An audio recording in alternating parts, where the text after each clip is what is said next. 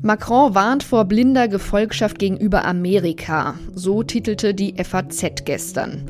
Der französische Präsident hat nach seinem Besuch in China für ganz schön viel Ärger gesorgt. Mit einem einzigen Interview hat Macron es geschafft, die USA zu verprellen und den Westen zu spalten, der angesichts des Ukraine-Kriegs doch endlich wieder zu einer gemeinsamen Haltung gefunden hatte.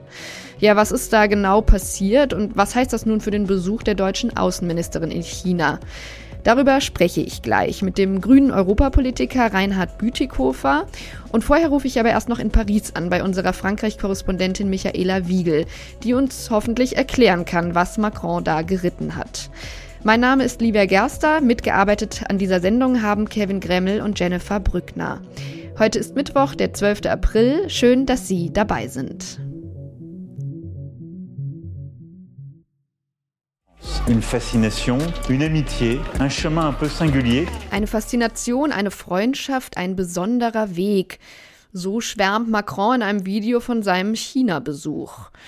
Der französische Präsident inszeniert sich darin als smarter Businessman, gewährt scheinbar authentische Einblicke hinter die Kulissen und zeigt sich offensichtlich tief beeindruckt von China und seiner Militärästhetik.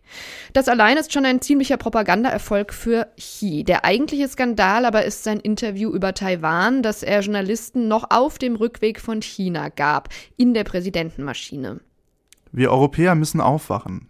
Unsere Priorität ist es nicht, uns in allen Teilen der Welt an die Agenda der anderen anzupassen. Das sagte Macron, während China, kaum war er weg, mit einem militärischen Großmanöver begann. Geübt wurde die Blockade und der Angriff Taiwans. Eine unmissverständliche Drohgebärde an die 24 Millionen Taiwanesen, die in ihrer großen Mehrzahl frei und demokratisch leben wollen und sich nichts Schlimmeres vorstellen können, als von China kontrolliert zu werden.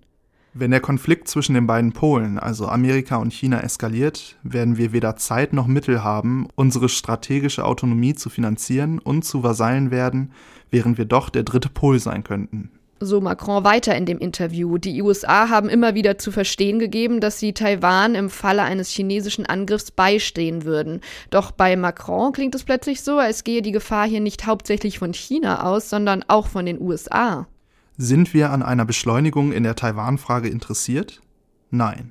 Das Schlimmste wäre zu denken, dass wir Europäer in dieser Frage Mitläufer seien und uns dem amerikanischen Tempo und einer chinesischen Überreaktion anpassen sollten. So Macron? Das große Risiko für Europa besteht darin, in Krisen hineingezogen zu werden, die nicht die unseren sind. Das Interview sorgte für einigen Wirbel und für entsetzte Reaktionen aus Deutschland, Europa und Amerika. Der Europapolitiker Manfred Weber etwa sagt, das ist eine Katastrophe in der, in der, in der, in der Wahrnehmung Europas international. Der Außenpolitiker Norbert Röttgen, Jedenfalls war dieser Besuch ein voller Erfolg für Xi Jinping und seine Propaganda. Die Europapolitikerin Katharina Barley. Was Macron gesagt hat, dass uns der Konflikt um Taiwan nicht zu interessieren braucht, ist schlichtweg falsch. Und vor allem die Amerikaner sind wütend. We need to ask Europe, does he speak for them? Because we're pretty heavily involved in Ukraine right now. We're spending a lot of our taxpayer money on a European war. Der Republikaner Marco Rubio sagt ja also mehr oder weniger unverblümt, wenn das so ist, lieber Emmanuel Macron, dann kümmert euch doch allein um die Ukraine. Von uns ist sie schließlich weit weg. Der Élysée-Palast bemühte sich hinterher zu beschwichtigen. Die USA seien Verbündete, hieß es, man teile gemeinsame Werte. Doch der Schaden ist da.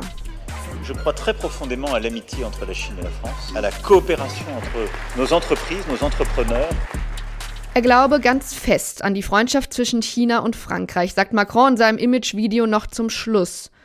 Doch in den USA und in Europa hat er dafür jetzt ein paar Freunde weniger. Man stelle sich vor, Angela Merkel oder Olaf Scholz wären mit so einem Videoclip aus China zurückgekehrt. Das schrieb unsere Frankreich-Korrespondentin dazu auf Twitter. Michaela Wiegel kennt und beobachtet die Inszenierungswut des französischen Präsidenten schon lange. Sie lebt seit 25 Jahren in Paris und berichtet für die FAZ. Sie kennt die französische Politik so gut wie kaum ein anderer deutscher Journalist und sie hat den Aufstieg Emmanuel Macrons ins höchste Staatsamt von Anfang an begleitet. Deshalb bin ich jetzt sehr froh, dass sie in der Leitung ist und uns endlich erklären kann, was Macron da geritten hat. Frau Frau Wiegel, hallo nach Paris, schön, dass wir sprechen können. Hallo zurück nach Frankfurt. Ich freue mich auch. Wir haben ja schon die entsetzten Reaktionen aus aller Welt gehört, die auf Macrons Interview folgten. Jetzt sagen Sie uns doch mal, war das Kalkül? Wollte er endlich mal wieder mit was anderem in den Medien sein als mit dem Unmut über die Rentenreform oder ist ihm das einfach so rausgerutscht? Also ich glaube nicht, dass es ihm rausgerutscht ist. Äh, Macron ist ja ein Kontrollfreak und es ist inzwischen ein richtiges Muster erkennbar vom Hirntod der NATO über Sicherheitsgarantien für Russland, dass er in unterschiedlichen Interviews immer wieder provoziert und sich disruptiv äußert und damit natürlich maximale Aufmerksamkeit erzeugt. Mhm. Sie haben ja gestern auch verfolgt, wie er an einer Universität in Holland eine Rede zu Europa gehalten hat. Da hätte er sich ja korrigieren können, hat er aber nicht. Also heißt das, dass er wirklich denkt, er könnte auch mit diesem Anti-Amerika-Kurs etwas gewinnen? In der Tat scheint er davon überzeugt zu sein, dass er mit dieser Kurskorrektur, ähm, denn als er selbst in Amerika war, bei seinem Staatsbesuch in, in Washington, hat er ja durchaus Wert darauf gelegt, die Übereinstimmung zu betonen, dass er also mit diesem etwas sonderbaren Appell, dass Europa sich stärker von Amerika loslösen müsse, insbesondere in der China-Politik, dass er damit ähm, Sympathien gewinnen kann. Mhm. Ja, bevor wir nochmal zu den Aussagen selbst kommen, lassen Sie uns erst nochmal kurz über die Hintergründe des Interviews reden und wie das überhaupt zustande kam.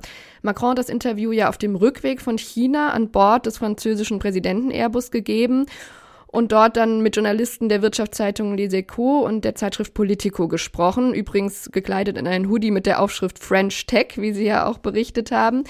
Die Journalisten von Politico haben dann hinterher einen sehr ausführlichen Redaktionshinweis an das Interview gehängt, um darauf hinzuweisen, dass der Élysée-Palast darauf bestand, alle Antworten Macrons vorgelegt zu bekommen und äh, dass sie dann daraufhin auch mehrere Passagen streichen mussten, in denen Macron offenbar noch deutlicher über Taiwan gesprochen hat. Also glauben Sie erstmal, dass auch dieser Hinweis den Élysée-Palast verärgert hat, dass es da auch irgendwie Missverständnisse gab? Und was haben Sie denn für Erfahrungen mit Interviews, mit Autorisierungen gemacht? Also ist es, Sie haben ja gesagt, Kontrollfreak, ist es schon so, dass die französische Regierung da mehr Kontrolle ausübt als vielleicht andere Regierungen?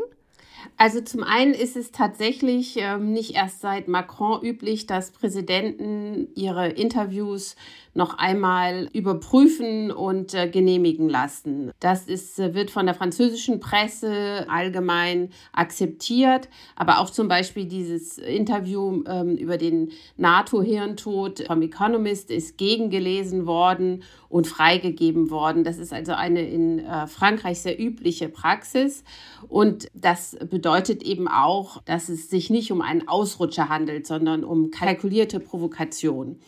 Der Hintergrund, ähm, Macron hat inzwischen häufiger äh, bei Flügen Journalisteninterviews gegeben. Es gibt widersprüchliche Versionen. Es heißt jetzt inzwischen, diese, ähm, dieses Interview sei nicht auf dem Rückflug, sondern auf dem ähm, innerchinesischen Flug äh, zwischen Peking und Kanton mhm. gegeben worden. Das ist noch nicht richtig klargestellt worden. Es wäre in der Tat interessant, wenn es tatsächlich sich um einen innerchinesischen Flug handelte, weil es dann bedeutete, dass er tatsächlich über Taiwan noch auf, auf chinesischem Boden gesprochen hat, was die ganzen Ausführungen noch problematischer machen würde. Ja, in der Tat. Und besonders in den USA sind seine Äußerungen ja vielen bitter aufgestoßen. Das sind schließlich amerikanische Steuerzahler, die den Verteidigungskampf der Ukraine finanzieren, obwohl das alles sehr weit weg ist von den USA. Ist es denn nicht wirklich, ja, dreist von Macron umgekehrt zu sagen, Taiwan ist euer Problem, damit wollen wir nichts zu tun haben? Was halten Sie denn davon? Es ist auf jeden Fall sehr verwunderlich, von Krisen zu sprechen, die nicht unsere sind, wenn es um äh, Taiwan geht. Denn Macrons bisherige Ausführungen zu europäischer Autonomie, zu strategischer Autonomie, waren ja immer von der Sorge geprägt, dass Europa sozusagen auf der Weltkarte verschwindet und eine eigene Position zu den großen Krisen, großen Konflikten dieser Welt haben muss. Äh, hinzu kommt, dass es natürlich auch vollkommen äh, nicht von Fakten gedeckt ist, dass äh, eine mögliche Eskalation des Konflikts um Taiwan Europa nichts angehen würde. In Taiwan werden, wird ein Großteil der für die europäische Industrie wichtigen Mikrochips produziert. Es ist außerdem eine wichtige ähm, Seewasserstraße für den gesamten Welthandel. Das heißt, eine so exportorientierte Wirtschaft wie die äh, europäische wird natürlich im Falle einer Eskalation davon betroffen sein. Deswegen ist es vollkommen unverständlich, dass äh, Emmanuel Macron in diesem Interview quasi die äh, Sprache der chinesischen Staatsführung übernommen hat. Hm. Ja, denn er hat ja auch ähm, so indirekt impliziert, dass bei der Taiwan-Frage eigentlich die USA diejenigen seien, die da eskalieren würden oder mit an der Schraube drehen würden. Dabei kann man ja schon sagen, geht die Gefahr allein von der Diktatur China aus, die sich den demokratischen freien Inselstaat Taiwan einverleiben will dieses, diese Äquidistanz, ähm, das erinnert einen ja auch ein bisschen äh, früher an die Rhetorik, die man auch bei Russland hatte, zwei Seiten und so weiter, ähm, die eskalieren. Müsste Macron dann nicht auch gelernt haben aus dem russischen Überfall der Ukraine und seine Lektion für, für Taiwan ziehen? Der Eindruck entsteht, dass Macron tatsächlich aus seinem Scheitern in der, in der Russland-Diplomatie wenig gelernt hat. Er hat in seiner Rede in Den Haag kurz eine äh, selbstkritische Bemerkung eingefügt und gesagt, die Rede war ja auf Englisch und gesagt, dass das Ergebnis sehr erbärmlich war seiner, seiner Russland-Diplomatie. Mhm. Das war aber auch alles, was man an Selbstkritik erkennen konnte.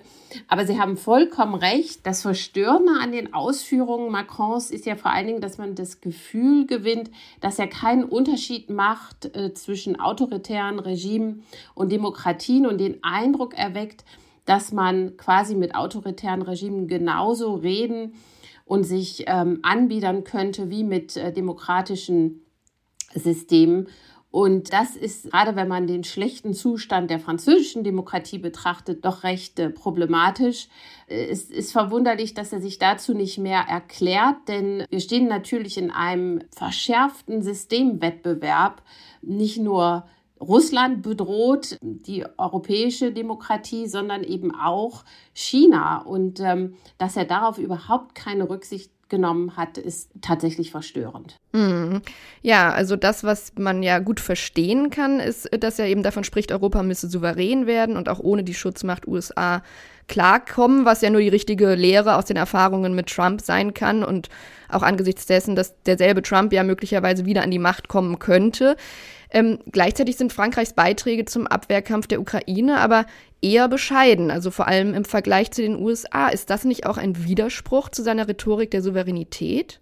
Das ist tatsächlich ein Widerspruch ähm, und man, man sieht es einfach, dass, ähm, dass er selber eigentlich sich nicht eingestehen will, dass Frankreich nur noch eine Mittelmacht ist, die allenfalls im Einklang mit anderen europäischen Staaten, insbesondere mit Deutschland, noch einen Machtanspruch erheben könnte. Das Problem ist nur, dass die deutsch-französische Abstimmung ja nur schlecht funktioniert und ähm, dass eben ein, ein großes Spaltthema das Verhältnis zu Amerika bleibt. Mhm. Ja, Macron hatte ja auch jede Menge französischer Wirtschaftsbosse in China dabei.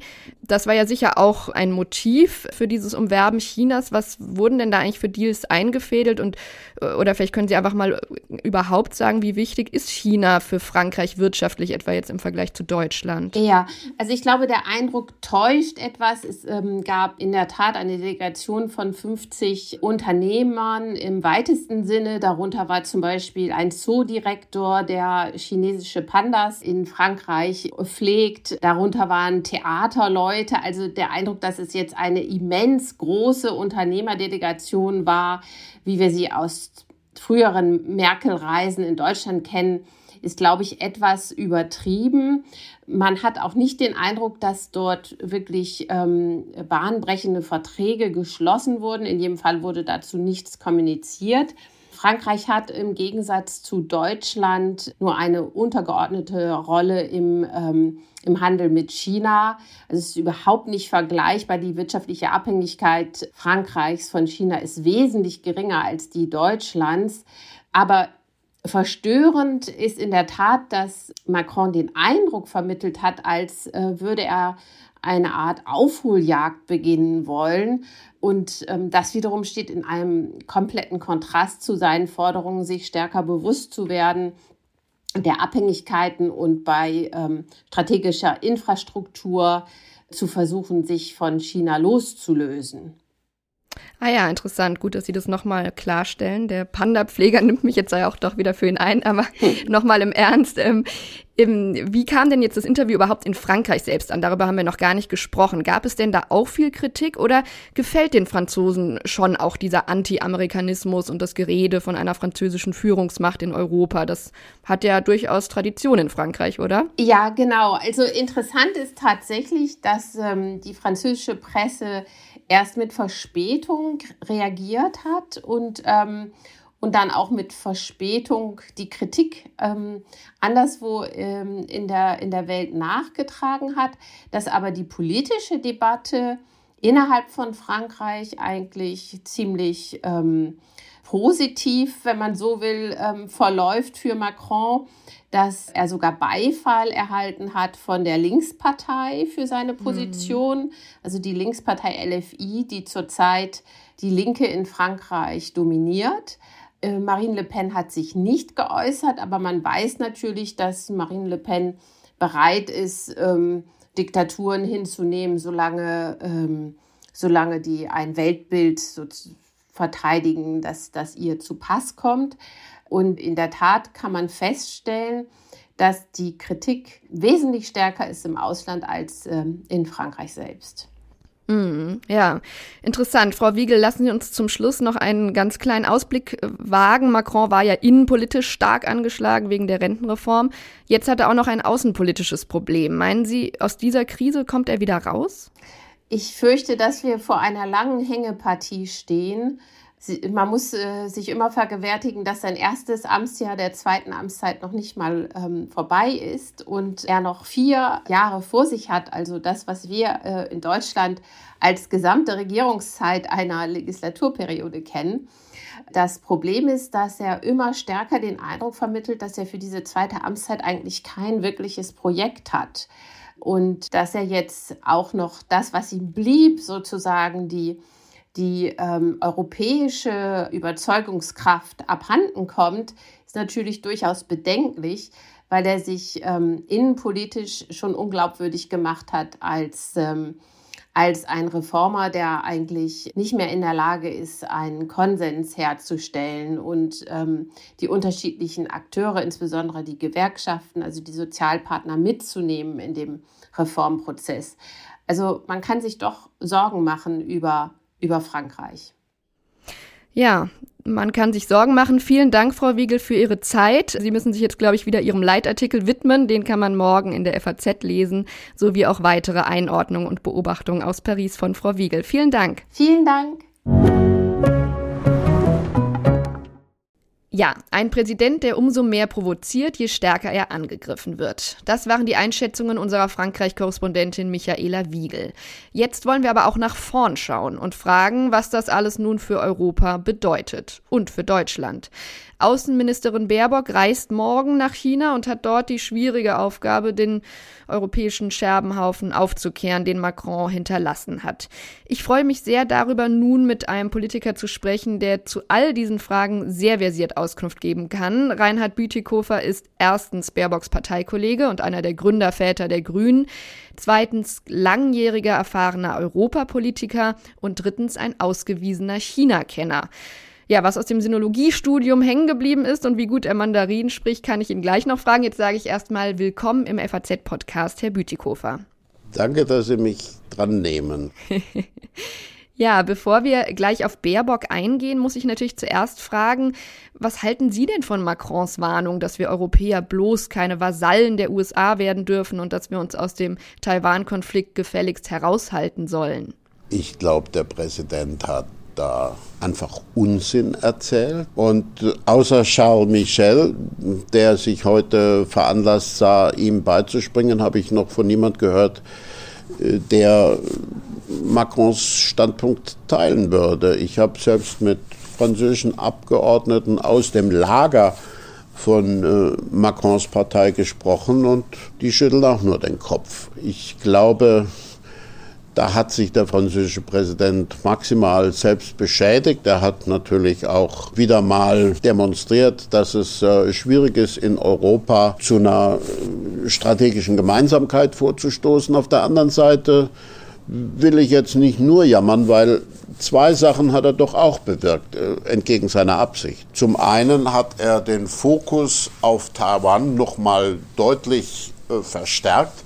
Und das, finde ich, ist fast schon ein Verdienst, weil wir müssen da genauer hingucken. Und zum anderen hat er eine Position eingenommen, äh, die so weit äh, von einem Vernünftigen entfernt ist, dass er schwer äh, hoffen kann, dass ihm viele zur Seite springen. Und deswegen glaube ich, die nüchterne Position, die Frau von der Leyen vor ihrer Reise vorgetragen hatte, ist durch Macron effektiv gestärkt worden. Mhm, interessant. Okay, also unfreiwillig hat er sie damit gestärkt. Ähm, danach will ich noch mal fragen nach Ursula von der Leyen, der Europäischen Kommissionspräsidentin, die ja mit ihm zusammen oder zeitgleich dort war. Und eigentlich äh, war ja der Plan, europäische Einigkeit zu demonstrieren. Stattdessen hat Macron sich dann von den Chinesen umwerben lassen, während von der Leyen ja doch eher kühl ähm, behandelt wurde. Glauben Sie, dass die Kommissionspräsidentin sich das alles eigentlich ganz anders vorgestellt hat? Also wurde sie von Macrons Interview kalt erwischt? Ich glaube, das hat niemand so auf dem Zettel gehabt, dass Macron so eine Geschichten erzählen würde. Und offensichtlich haben die Journalisten ja die richtig harten Sprüche gar nicht zitieren dürfen nach einer Intervention aus dem Präsidentenpalast. Da muss man ja zwischen den Zeilen lesen bei den Interviews und dann äh, sich seinen Teil dazu denken. Aber ich glaube, aus der Sicht von Frau von der Leyen kann sie äh, relativ zufrieden sein. Ne? Macron hat sie natürlich nicht mitgenommen, um europäische Einigkeit zu demonstrieren. Er hat sie mitgenommen, um seinen eigenen Besuch im Status zu erhöhen. Er wollte signalisieren von der langen Liste der europäischen Politikerinnen und Politiker, die jetzt nach Peking pilgern, bin ich derjenige, der hervorsticht, weil er eben die Kommissionspräsidentin mitnehmen kann. Hat sie versucht, so in, in Accessoire seines Besuches zu verwandeln. Das hat sie nicht mit sich machen lassen, hat durch ihre Rede Klartext produziert und äh, sich dann in China auch entsprechend verhalten. Ich glaube, sie kann äh, damit ganz zufrieden sein. Ja, mit Baerbocks Reise soll aber ja nun gelingen, was bei Macron und von der Leyen nicht so gut aussah. Also sie reist ja gleichzeitig mit dem EU-Außenbeauftragten Josep Borrell. Ist das jetzt nicht geradezu eine unlösbare Aufgabe, nach diesem Paukenschlag jetzt in China eben ja, europäische Einigkeit demonstrieren zu wollen?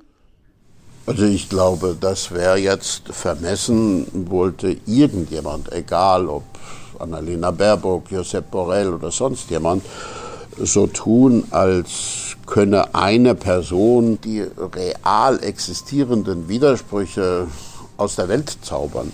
Ich glaube, das ist auch gar nicht die Erwartung, äh, obwohl diese Besuche natürlich sehr aufmerksam verfolgt werden. Ich glaube, die Erwartung an die deutsche Außenministerin ist, deutlich zu machen, was Deutschland im Verhältnis zu China für eine Position einnimmt. Und ich glaube, das wird ihr nicht schwer fallen, weil sie das jetzt schon eine ganze Zeit ja auch betreibt. Sie verbindet Klartext überall, wo das nötig ist, mit dem Signal, wir sind bereit zur Kooperation, wo das vielleicht Aussichten hat. Ja, und äh, trotzdem könnte man ja auch die China-Reise der Außenministerin schon überhaupt als Zeichen dafür sehen, dass ihre harte Linie gegenüber China da vielleicht etwas aufweicht. Ähm, weil wie man sich gegenüber dem Diktator Xi verhält, das war ja auch immer wieder ein Streit zwischen Kanzleramt und Außenministerium. Hat Scholz sich da also vielleicht mit seiner etwas China-freundlicheren Haltung durchgesetzt? Naja, ich finde, wir sollten jetzt die schwierigen Fragen der China-Politik nicht banalisieren. Das war nie die Position äh, des Außenministeriums, dass man möglichst mit China nicht redet. Und Frau von der Leyen hat ja demonstriert, dass man durchaus mit China reden kann und Klartext reden kann. Und das hat Annalena Baerbock in der Vergangenheit schon gemacht und ich erwarte, dass sie das in Peking auch tun wird. Also ich weiß schon, dass es da Differenzen gibt. Es gibt zum Beispiel Differenzen bezüglich der Frage, wie explizit man Menschenrechtsthemen ansprechen soll, aber Ich glaube, Macron hat uns da nochmal vor Augen geführt, dass wir doch relativ froh sein können, dass wir das zwischen den Koalitionspartnern schon besser verständigen. Mhm. Ja, und wenn es da nicht so viel Streit gäbe, dann hätten wir ja vielleicht auch schon eine China-Strategie. Auf die warten wir ja.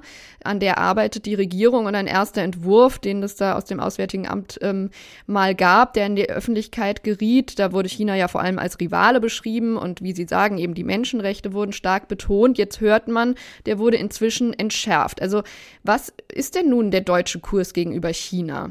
Der deutsche Kurs gegenüber China ist ein Kurs, der die reale Widersprüchlichkeit dieses Verhältnisses klar ins Auge fasst. Wer heute sagen wollte, China ist nur Partner, der müsste ignorieren, dass China sich im Ukraine-Krieg faktisch hinter Russland gestellt hat. Wer heute sagen würde, China ist nur Wettbewerber, der müsste ignorieren, dass China äh, sich in handelspolitischen Fragen allzu oft an WTO-Recht einfach nicht hält. Wir haben eine systemische Rivalität und äh, so oft die KP von Peking aus verkündet, das wäre nicht so, so oft muss man dann halt auf die Realität verweisen. Das heißt ja jetzt nicht, dass systemische Rivalen nicht auch kooperieren können. Ich würde mir sehr wünschen, dass man mit China, ich nenne nochmal das Beispiel, Klimapolitik da kooperiert, weil China da unverzichtbar ist. Aber an Partner ist China bis jetzt da viel zu wenig. Hm, ja. Und Sie sagen ja, Sie sind Macron auch fast schon dankbar, dass er diese Frage nach Taiwan aufgeworfen hat, dass wir jetzt alle darüber reden. Also lassen Sie uns jetzt auch mal kurz darüber reden. Was machen wir denn, wenn China Taiwan angreift? Also ist es nicht auch von ihm äh, da eine berechtigte Sorge ähm, zu fragen, können wir es uns überhaupt leisten, dann auf Gedeih und Verderb an der Seite der USA zu stehen und mit China zu brechen? Ich glaube, das ist ähm, eine völlig falsche Betrachtungsweise, die vergisst, was Macron selbst, was äh, die französische Regierung, was die EU, was auch wir in Deutschland uns mit unserer jeweiligen Indo-Pazifik-Strategie vorgenommen haben. Wir haben zur Kenntnis genommen, dass im 21. Jahrhundert der Indopazifik das Zentrum der internationalen Beziehungen ist und dass wir nicht nur unsere Werte vor uns hertragen, sondern auch relevante Interessen haben, um die es da geht und die uns zu einem Stakeholder machen. Ein Europa, das sagen würde, der Indopazifik ist uns egal, das berührt uns nicht. Das ist eine Sache, die die Amis mit den Chinesen ausmachen sollen. Das wäre jedenfalls kein geostrategisches Europa. Das wäre ein Europa der Selbstverzwergung. Das kann Macron nicht gemeint haben. Dass eine Solidarität mit Taiwan Vasallenschaft gegenüber den USA bedeuten würde, halte ich äh, schlicht gesagt für eine Unverschämtheit. Hm. Ja, und trotzdem muss man ja irgendwie ähm, intellektuell auf den Fall der Fälle vorbereitet sein. Also ähm, trotzdem nochmal konkret die Frage, wie wir reagieren würden und könnten. Denn Deutschland ist ja wirtschaftlich in höchstem Maße abhängig von China. Also wirtschaftliche Sanktionen wären da in unserer jetzigen Lage ja schwierig, oder? Ich glaube, man muss den dritten Schritt nicht vor dem ersten machen. Und äh, Sie haben wohl recht, dass Überabhängigkeiten, die wir haben entstehen lassen, uns in unserer Handlungsfähigkeit einschränken. Und deswegen müssen wir diese Überabhängigkeiten beseitigen. Das ist der ganze Sinn und Zweck des Themas De-Risking. Und dass äh, einzelne Großunternehmen Geschäftsmodelle vertreten, die nicht nur ein betriebswirtschaftliches Risiko beinhalten, sondern auch ein volkswirtschaftliches und ein äh, Risiko möglicherweise sogar für unsere nationale Sicherheit. Das muss man ja nicht hinnehmen. Äh, Resilienz und äh, Sicherheit sind Grunddeterminanten auch einer ökonomischen Logik. Da müssen wir sicher einiges tun. Und trotzdem bin ich nicht bereit, jetzt nur die eine Frage zu diskutieren, was passiert, wenn die Volksbefreiungsarmee marschiert oder äh, eine Invasion vorbereitet, weil ich nicht einen Diskurs unterstützen möchte, der so tut, als wäre das Verhängnis ohnehin garantiert. Ich glaube, es gibt andere Zukünfte. Mhm, ja. Das klingt auf jeden Fall optimistisch. Lassen Sie mich nochmal nach den USA fragen. Im Moment steht dort mit Joe Biden ein Transatlantiker an der Spitze, aber das muss ja nicht so bleiben. Ab 2025 könnte der Präsident im schlimmsten Falle wieder Donald Trump heißen. Also hat Macron da nicht auch recht, dass er sagt, wir Europäer müssen auf eigenen Beinen stehen? Das hat er ja nicht gesagt. Dass wir Europäer auf eigenen Beinen stehen, wollen ist eine Bana müssen ist eine Banalität, das sagt jeder. Macron hat gesagt, um auf eigenen Beinen zu stehen, müssen wir uns von den Amis abgrenzen. Und das ist Unsinn, weil das Europa sogar spaltet. Schauen Sie nach äh, Polen, schauen Sie ins Baltikum. Niemand von dort, egal welche Partei, wird sich auf eine europäische Politik einlassen, die sagt, unsere europäische Sicherheit müssen wir losgelöst von den Amerikanern hinbringen, weil die zum Beispiel jetzt angesichts dessen, was wir in der Ukraine erleben, nach der russischen Aggression, zu Recht darauf verweisen, dass wir strategische Autonomie hin oder her im Moment dazu nicht in der Lage sind, das als Europäer eigenständig zu beantworten. Frankreich mit seiner berühmten strategischen Autonomie ist noch nicht mal in der Lage, Mali auf eigene Faust äh, richtig zu be behandeln. Da soll man sich nicht von Wunschträumen treiben lassen, sondern realistisch bleiben. Das schließt nicht aus, dass Europa seine Handlungsfähigkeit erweitern muss, aber das als Abgrenzung gegen die USA zu thematisieren, das ist der Fehler Macrons. Mhm, okay, also realistisch bleiben. Zum Schluss jetzt nochmal ähm, eine ganz andere Frage nach vergangenen Zeiten. In Ihrer wildesten Jugend waren Sie ja Maoist. Wie hat das denn eigentlich Ihr, Ihren Blick auf China geprägt? Äh, das hat dazu beigetragen, dass ich heute äh, ein bisschen besser verstehe als andere, wie die KP Chinas tickt. Das ist ein Vorteil. Okay, gut. Herr Bütikofer, ich danke Ihnen sehr für das Gespräch. Danke Ihnen.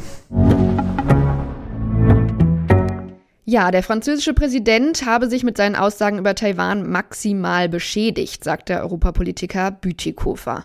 Jetzt richten sich erst einmal alle Augen auf Annalena Baerbock, die sich morgen auf den Weg nach China macht. Wie ihr diese heikle Mission gelingt, das können Sie in den nächsten Tagen in der FAZ verfolgen. Unser Korrespondent Matthias Wisuva wird die Außenministerin begleiten. Und Michaela Wiegel, unsere Frau in Frankreich, die Sie schon gehört haben, wird für Sie weiter die Wellen beobachten, die Macrons Äußerungen noch nach sich ziehen. Ich sage erst einmal vielen Dank fürs Zuhören. Morgen ist hier meine Kollegin Corinna Budras zur Stelle und spricht über den endgültigen Abschied von der Atomkraft. Bis zum nächsten Mal. Tschüss.